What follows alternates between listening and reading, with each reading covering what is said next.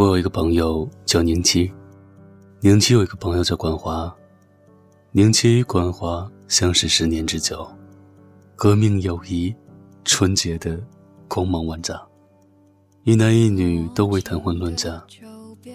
我们有的时候就会起哄说，干脆两个人在一起得了，瞎折腾什么呀？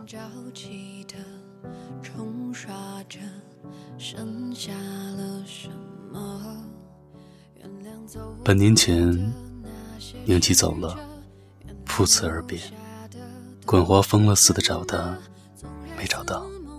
大概一个月后，管华交了女朋友。半年后，管华准备结婚了，速度之快，让我们瞠目。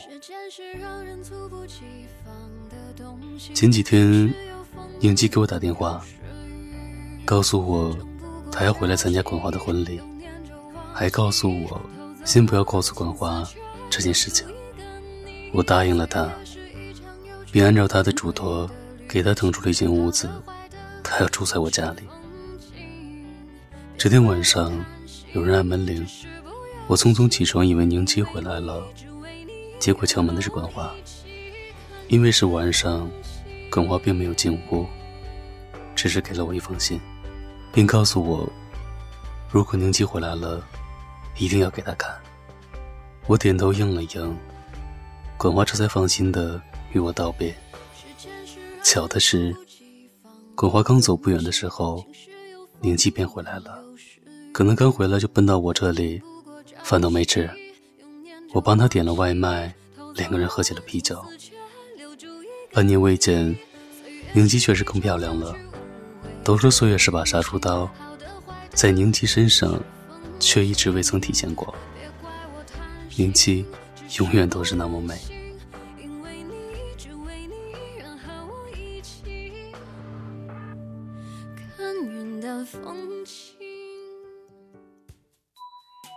吃饱喝足以后，我把管华的信给了宁七。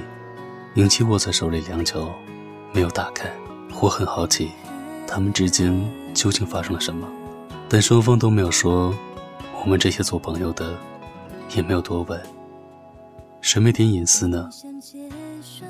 一口酒下肚，宁七笑了笑，大概真的是喝醉了，神志有点不清醒。他说：“小毛姐，你知道吗？我以前一直以为可以和管华做一辈子的朋友。半年前，他突然告诉我他喜欢我，我做梦都想不到。”会跟我弄这一出，我害怕呀，我也不知道怎么回答他。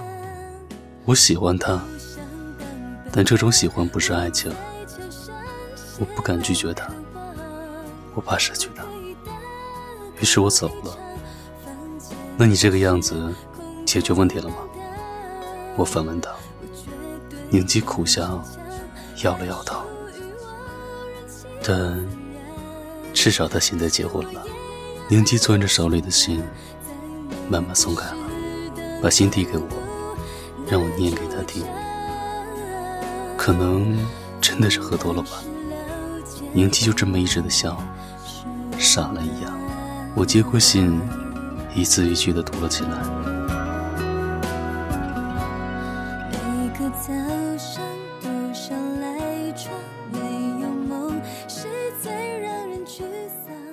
小琪。好久没叫你小七了吧？这半年你还好吗？你这么没心没肺，肯定快活的要把我忘了。我活了二十几年，做过不少错事，可我唯一不后悔的，就是告诉你，我喜欢你。抱歉，我一直以一个朋友的身份在你身边，你不喜欢我，我不怪你。不是说你不喜欢我，我们在一起这十几年的感动就荡然无存了。小七呀，你不喜欢我喜欢你，那我就去试着喜欢别人。你看，我现在很幸福，我有一个爱我的老婆，她比你漂亮，比你贤惠，不会骂我。重要的是，她不会炸我家的厨房。我知道有些话一旦开口，有些事情就回不去了。可是我们相识十几年，就这么散了，你甘心吗？我们连朋友都没得做了吗？过几天我结婚了，以前我们不是说好，彼此结婚的时候一定要到场吗？你会信守承诺的吧？我们等你，一定要来。二零一六年八月二十二日。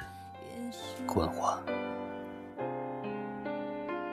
小学篱笆旁的蒲公英，四季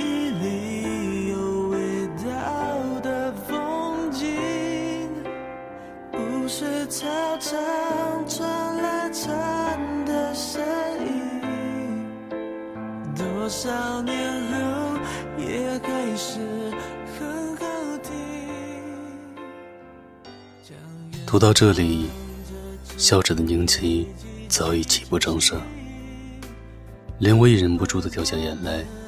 我收起信，还给了宁琪，郑重其事的问他：“宁琪，你爱过他吗？”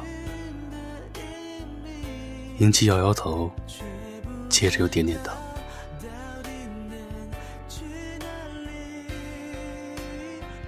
几天后。我陪宁七去参加冠华的婚礼，宁七望着新娘出神。敬酒的时候，滚华走到我们这一桌，使劲的喝酒，拦都拦不住。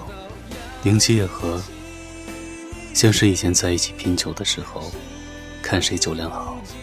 喝着喝着，大家就都哭了起来。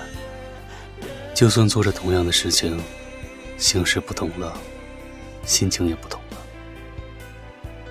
有些事情回不去，就是回不去了。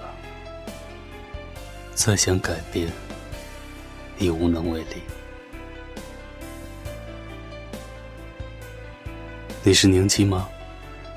你身边有一个管华吗？或者说，你是管华吗？你爱过一个宁七吗？如果一个男人和一个女人关系很好。很有可能就是一方在喜欢着另一方，否则，他干嘛陪你做他不喜欢的事情？干嘛待在你身边那么多年，不求回报？你是不是也该注意一下，看看那个默默在你身边的人，看看他有没有几个欲言又止的瞬间，看看自己。有没有一些时候黯然神伤？越长大越明白，青春所留下来的物是人非，从来不是人走茶凉，而是人还在，却说着永不相见。